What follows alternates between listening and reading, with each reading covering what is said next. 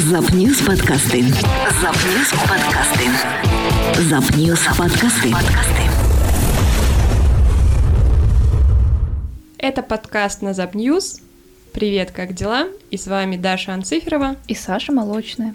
И сегодня у нас в гостях Геннадий Сущих, основатель и руководитель Центра прогрессивного отдыха «Доброград», новатор в области тренингов для команды образования, организатор мероприятий, режиссер, друг, брат и просто красавчик. Как дела, Гена? Все супер. Большое спасибо за красавчика. Гена, скажи, пожалуйста, что же все-таки такое прогрессивный отдых? Ну, прогрессивный отдых – это про современно, это про, э, про популярно, э, местами про попсово, э, про то, что на хайпе и понятно современным подросткам. Один человек сказал о тебе, для него детство – это ценность. И правда, программы, проходящие в твоем центре, очень популярны. Но, как известно, помимо работы с детьми, осуществлена работа и с родителями. Расскажи, пожалуйста, какую-нибудь историю, за которую тебе немного обидно. Есть, конечно, разные родители, есть, конечно, разные истории, но вот прям обидно, наверное, от э, ситуации, когда у ребенка нет родителей. Вообще, некоторую часть своей жизни мы выезжали в детские дома, и там это все остро ощущается. Ребенок, который воспитан вне любви, вне а, какой-то семейной заботе, не отрекается от этого вообще навсегда, вообще не отрекается. А у него такое. Семья, ну, важная. Когда спрашиваешь, например, кого бы ты хотел поздравить э, сейчас с Рождеством, всегда дети из этих вот учреждений отвечают, что маму, родителей, близких людей. При этом вот они не рядом, да. И обидно за то, что дети вот в такой среде, брошенные и преданные когда-то родителями своими, не отворачиваются от них а, до конца и по-прежнему любят их а, самой вот такой вот, ну, настоящей любовью, что ли. Вот за это бывает обидно. А так, не знаю прям каких-то вычурных ситуаций, эм, связанных с нашими родителями, из-за которых прям я ревел в подушку потом, не было таких ситуаций. Ты сказала о детях с детского дома, ты прям... Сколько смен у тебя было с детьми из детского дома? Ну, прям полномасштабных э, смен в контексте 20 там, дней у меня не было ни одной. Мы выезжали в краткосрочные программы. 3-5 дней. Когда-то выезжали, по-моему, на недельку. Ну, то есть это не такая практика частая, но мне хотелось бы больше туда выезжать. А кто-нибудь остался у тебя в команде из этих детей, раз вы часто делали это, часто выезжали? Просто, насколько мне известно, э, какая-то часть твоей команды — это твои дети, которых ты вырастил. Ну, э, давайте быть, э, там, я не знаю, откровенными и прямыми. Дети выросли в искре, да, и мы не будем избегать вот этих вот углов. Все люди, которые вот сейчас представляют Доброградский костяк, команда, они либо выходцы из Искровской школы вожатых, либо а, выходцы вот из этой среды. И я в этом ничего не вижу такого, чтобы об этом не говорить, например, где-то. А, сегодня в Чите, сегодня, я бы даже сказала, в крае, а, существует несколько организаций, занимающихся одним делом. И по факту эти организации между собой в какой-то степени конкурируют. Согласен ли ты с тем, что эта конкуренция бессмысленная, потому что чем больше будет счастливых детей в крае, тем лучше? Ну, я бы не сказал, что она бессмысленная, эта конкуренция. Если она есть, э, значит, э, для кого-то э, это имеет смысл. Не могу сказать, что там мы как-то видим в этом какие-то проблемы, сложности и так далее. Вообще для нас э, конкуренция – это возможность расти и развиваться. И здорово, что, ну вот, что она обозначается каким-то таким образом через наших детей вместе, совместных, скажем так, не вместе, через какие-то вожатские сообщества. Ну, то есть мы это ощущаем, конечно, но мы ни в коем случае не конкурируем. Мы выстраиваем, например, колкий, едкий маркетинг, да, где-то кого-то мы можем протроллить. А мы выстраиваем, например, какие-то там, ну, я не знаю, интересные ходы. Мы знаем, допустим, что происходит на планерках в конкурирующей среде, вот настолько, скажем так, это все у нас а, но мы не то чтобы не воспринимаем конкурентов сейчас в таком виде, в котором они есть, мы воспринимаем их, конечно, но это не самое интересное в нашей работе. Вот и все. Почему среди вожатых существует такое контрастное сравнение лагеря какого-нибудь, допустим, Доброграда или Паруса, или Рюза и Чайки? Почему э, в глазах вожатого современного, прогрессивного, да, Чайка — это плохой лагерь, ведь там работает э, РСО, насколько известно, это ребята, которые готовят смену также около полгода, и дети также счастливы. Я думаю, что это просто стереотипы. Клише, да, такое? Конечно, это просто э, стереотипы, и у Доброграда нет своего лагеря. Э, мы просто берем в аренду площадки, и когда мы рассматривали площадки, на которых будем реализовывать свои программы, э, в том числе мы смотрели на чайку. Но э, мы просто понимали, что если Доброград зайдет в чайку, то есть, конечно, это будет доброградская смена, но это во многом скажется на наших продажах, например, да, это во многом скажется на желании работать там нашим вожатым там или не работать.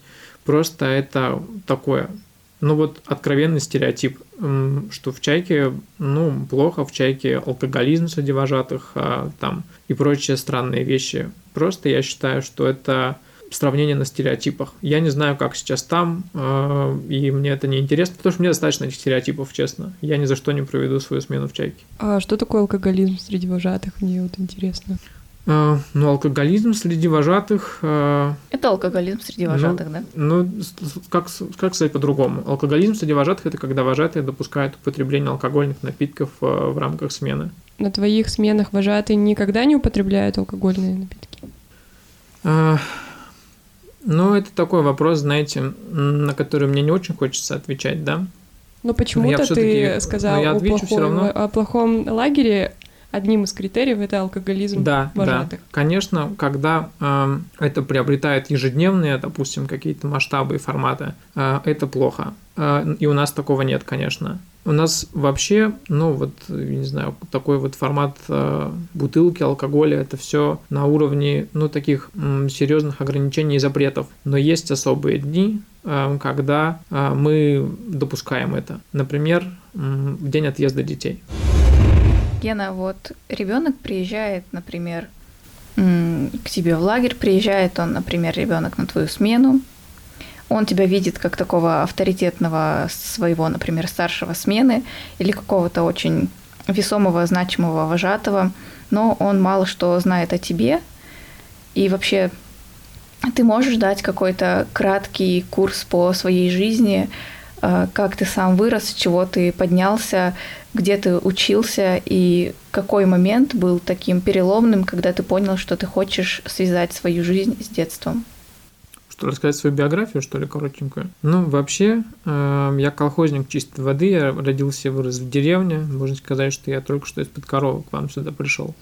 Поселок Вершин Драсунский, горнодобывающий поселок, э, который вот уже несколько раз мелькал там у нас на всяких порталах информационных, там постоянно бастуют люди. Вот в этой среде я вырос. Э, вырос э, ну, в обычных условиях. Вырос с постоянными там коленками в зеленках. Обычным парень был. У меня было вообще разветвление такое. А, после 11 класса мне приходилось э, принимать решение, то есть либо учиться идти э, и стать хорошим специалистом какого-то своего дела, э, либо продолжить спортивную карьеру. Я тогда был успешным э, спортсменом, занимался дзюдо. И хорошо, что я не стал спортсменом, потому что либо быть спортсменом хорошим, либо не быть им совсем совершенно. Все, я пошел учиться осознанно на специальность организации работы с молодежью, а, потом попал а, тоже совершенно случайно на смену в парус а, и затянулась, завертелась, закружилась все. То есть я по факту, ну не то чтобы ничем не занимался больше, у меня вообще много всяких было дел, занятий, там, проектов и так далее, но всегда меня больше всего интересовала работа исключительно с детьми, с подростками, потому что я люблю это дело, и все. Переломным моментом в моей жизни, э, конкретно вот как, как сейчас начинающего такого бизнесмена, да, э, руководителя стало, ну, стал уход из искры, во-первых, да, стал, ну вот, момент, когда я устроился на Читару работать, и понял, что ни то, ни то не мое. Понял, что мне нужно просто делать свои вещи, то, что я умею лучше всего. Все, я обрубил все мосты, несмотря на хорошие зарплаты, несмотря там, на какие-то карьерные вещи, и сделал Доброград. Все, это очень коротко. Ну, еще тогда, в 2015 году, когда мы все это делали и придумывали, э, вот сейчас с нынешним костяком доброградским, я знал, что это будет успешным действием. Э, совет какой? Просто не знаю, наверное, надо работать больше и верить в то, что когда-то хобби, которое тебе просто нравится, начнет приносить деньги хорошие, э, и ты не проработаешь там, я не знаю, ни секунды, ни минуты, просто потому что ты вот живешь э, всем этим. Все. В общем, дорогие друзья, совет от Гены Сущих. Слушайте свое сердце, и вы станете самым успешным человеком в Чите. Сейчас будет неожиданный блиц-опрос. Я даю тебе два варианта, и ты просто отвечаешь. Все очень просто. Хорошо. А, стендап или КВН? Стендап. Черное или белое? Белая. В полоску или в горошек? Полоску. Пюрешка или макароны? Пюрешка. Питер или Москва? Москва. Чита или Москва? Чита. Чита или твоя любимая деревня? А, моя любимая деревня. Твой брат или твоя сестра? Мой брат. Подождите-ка, я хочу вступиться за твою сестру, почему? Причем, причем здесь вступиться? Не я знаю. их одинаково люблю. Блиц нужно было выбрать то, что придет в первую очередь. Я... Даша, всё в женщины страдают. Ну почему так? И у меня- Даша я просто начинающая не феминистка. смущаемся. Я пытаюсь как-то реализовать себя в этом деле. Ну, я к этому вопросу подошел с точки зрения личностных ощущений. Сейчас моему брату тяжелее, чем моей сестре. Он развивается, он один в другом городе, а у сестры здесь есть я, ей проще. Вот. Кстати, да. Кстати, да. А, твой брат в другом городе, и он работает в филиале организации Доброград, который вы открыли в городе Иркутск. Как там дела проходят? Там все тоже хорошо и прекрасно. Там все набирает обороты, конечно. Там есть свои сложности, там есть свой, э, ну, региональный прикол такой, да. Сложно, но интересно. Это, наверное, как и в любом другом э, бизнесе, который расширяется. А вы в равных условиях руководителей или он чуть ниже тебя? Он чуть младше меня. Гена, расскажи, пожалуйста, историю, которая вот сто процентов покажет тебя с другой стороны, чтобы сейчас все просто выпали, просто выкинули свой телефон нафиг, такие, боже мой, Гена Сущих серьезно это делал, Гена Сущих серьезно воровал, я не знаю, игрушки из магазина, вот что-нибудь такое у тебя есть? Гена был когда-то добрым. Господи, Даша.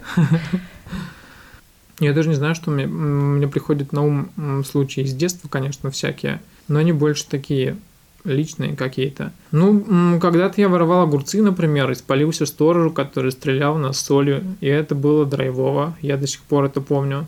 А в одного из моих друзей он даже попал, и ну так, не сыпь мне соль на рану. Так что я даже не знаю, что сказать вам, честно.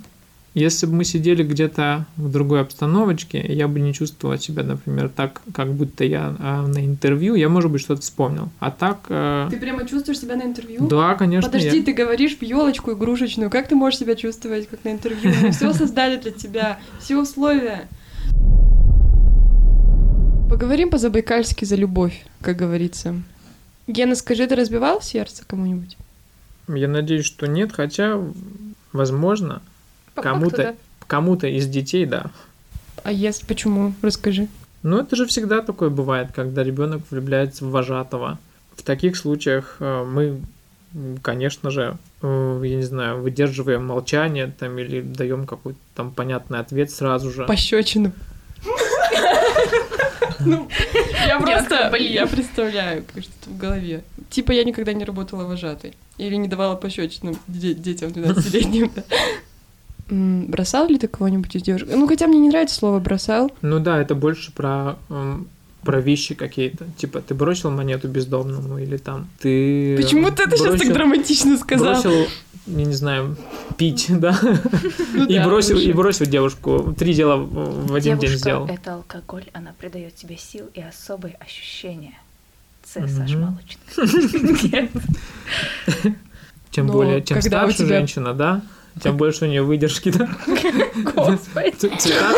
Выдержки или выдержка? Э, И то, и Ну другое. да, да. Больше опыта. Бросал ли я девушку когда-то? Да, такой вопрос. Никогда не бросал девушку. И меня тоже никогда не бросали, потому что я всегда за, ну, за взрослое решение вопросов, честно.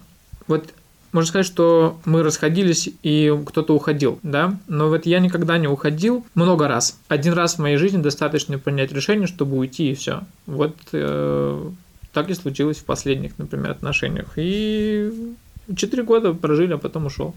Вот такая вот новость. Как думаешь, тебя страшно тебя потерять? Потому что если ты руководитель такой большой организации, достаточно прочной на сегодняшний день, наверняка ты хороший муж. Кстати, насколько известно нам всем, Геннадий попал в прошлом году или в этом году в список э, завидных холостяков Забайкальского края. Ого. Гуранки, да? Это же было, правильно? М, Я ничего про это не знаю. Напоминаю, что мы с Дашей не замужние, да? Я ни на что не претендую, клянусь. А я претендую. Шучу. Гена. А в каждой шутке есть доля Саши Молочной, поэтому тогда добавим свой кофе молочка и продолжим слушать подкаст. Можешь ли ты поделиться советом для людей, молодых, которые себя еще не нашли и очень хотят уехать, переехать неизвестно куда, куда угодно, лишь бы убежать от себя? Да нужно просто полюбить себя таким, какой ты есть, вот и все. Честно. Сесть, выписать свои сильные стороны, понять, что тебе интересно, прямо на листочек, и э, заниматься тем, что тебе вот в радость. Быть может, э, сначала это не приносит денег больших, там, быть может, совсем не приносит никаких денег, но если это дело по-настоящему там твое, и человеческая природа, и вообще вся вселенная этому там благоприятствует, то это -то точно рано или поздно выльется э, во что-то такое, в чем тебе будет э, максимально комфортно с точки зрения материальных своих потребностей и вообще всяких других потребностей. Просто надо принять себя таким, какой ты есть. Хотя я и очень не люблю вот эти всякие темы, там, формата, ну, вот того, чего сказал. Но это вот, не знаю, мой э, такой, не знаю, секрет, может быть, успеха, что ли если это можно так назвать. Пока ты рос и формировался наверняка на кого-то из членов семьи, ты старался быть похожим. Расскажи короткую историю про кого-нибудь из членов семьи, кого ты обожаешь. Я обожаю своего дедушку, потому что это пример такой чрезвычайной советской выдержки. Человек, которого ничего не сломило по жизни совершенно. И он до последнего дня вот своей жизни просто не мог поверить в то, что он стал старым. И он всегда оставался молодым, вечным двигателем, генератором каких-то идей. И для меня это просто пример примерища, когда человек э, не сдается даже там, за два дня до м, своего ухода. Он вставал, шел, а, падал, шел и не мог поверить в то, что вот он просто просто старый и время пришло. Это, конечно, ну такая сложная картина, но она меня настолько местами мотивирует и вдохновляет, что не знаю, что мне тоже хочется быть таким, наверное. Можешь сказать какую-нибудь фразу или какое-нибудь его выражение, которое тебе въелось в память? Ну, вообще он рассказывал похабные анекдоты, конечно, как и любой другой э, дед из э, советского пространства. Но я даже не могу сказать чего-то такого особого, устоявшего. Я просто любил слушать его шутки и просто вот, любил его чувство юмора. А вот мы уже говорили про прогрессивность. Ты смело заявляешь о том, что отдых, который ты транслируешь, идею, которую ты подаешь, это прогрессивность. Что это подтверждает? Что ты какие ты какие ты используешь инструменты для того, чтобы оправдывать эту цель? Ну, в общем, смотрите. Есть отдых, который основывается на трендах, например, на трендах подростковой среды. А тренды это не всегда прогрессивно. Если говорить э, там вот про, про тренды, то у меня к ним ну такое тоже отношение двойственное.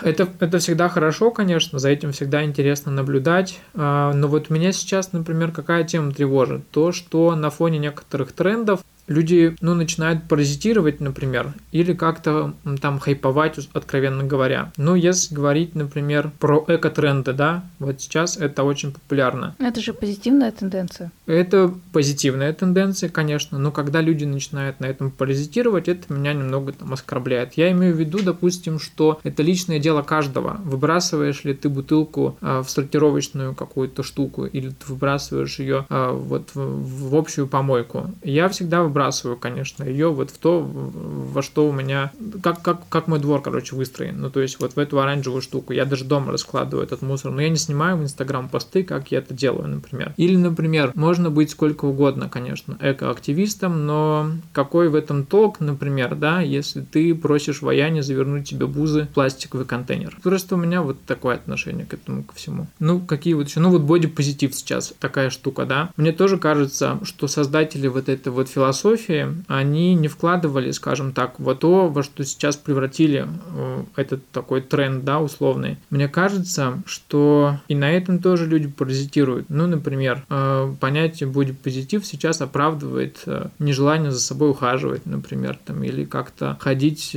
там, я не знаю, в фитнес-клуб, потому что, ну вот, это круто быть вот такой, какой, какой ты есть. Просто это оправдание, я считаю. Людям просто легче сказать, ну, вот так, так живем, да, чем пойти в спортзал, например, условно. Хотя, конечно, это во многом решает некоторые проблемы людей. Действительно, есть люди, которые там не могут похудеть из-за заболеваний каких-то, да. Действительно, есть люди, у которых э, угревая сыпь на лице ничем не лечится. Тогда им тоже очень важно быть понятыми обществом, очень важно про это сказать. Но когда это все вот опять же перетекает э, в откровенный паразитизм, меня это немного раздражает.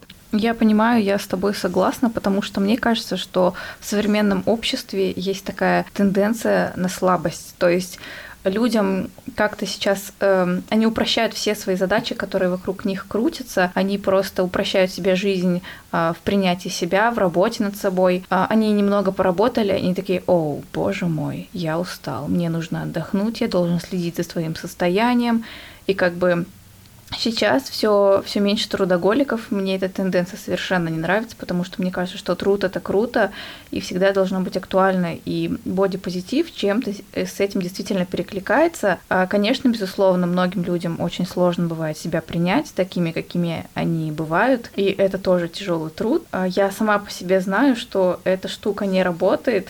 Ты можешь сколько угодно говорить, что ты красивый, ты можешь ходить в зал, ты можешь худеть, ты можешь считать калории на печеньках, и ты все равно не будешь себя любить.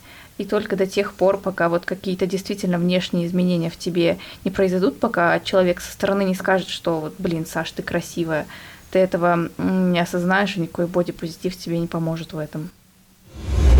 Представь, что ты сейчас пишешь письмо Деду Морозу, и ты можешь написать в нем все, что угодно, но я бы все-таки попросила тебя сделать уклон на какие-то материальные вещи. Что бы ты там написал? Ну, то есть избегая абстракции, типа здоровье, счастье, счастье да, да, да, да, да. Все этого Всё, хотят. Я понял. Наверное, наверное, я бы пожелал, ну точнее, я написал бы в письме. Да я не знаю, что такое нематериальное. Что можно попросить э, человеку, у которого все есть, да? У которого есть миллионы. Угу. Да я не знаю, чего такого, честно, не знаю. Ну, наверное, что-то такое, что вообще пустяковое, совершенно-совершенно пустяковое. Например, ну какую-нибудь елочную игрушку, расписанную самим Дедом Морозом. Так, а Дед Мороз-то не существует, и кто расписывать-то будет? Ты, Но ты мы же, думай, о мы, же, мы же говорим про, про письмо Деду Морозу. Неважно, кто эти подарки там реализует, но мне было бы приятно получить фидбэк в виде чего-то сделанного руками. Неважно, расписанная игрушка или там подписанная открытка. Ну, честно.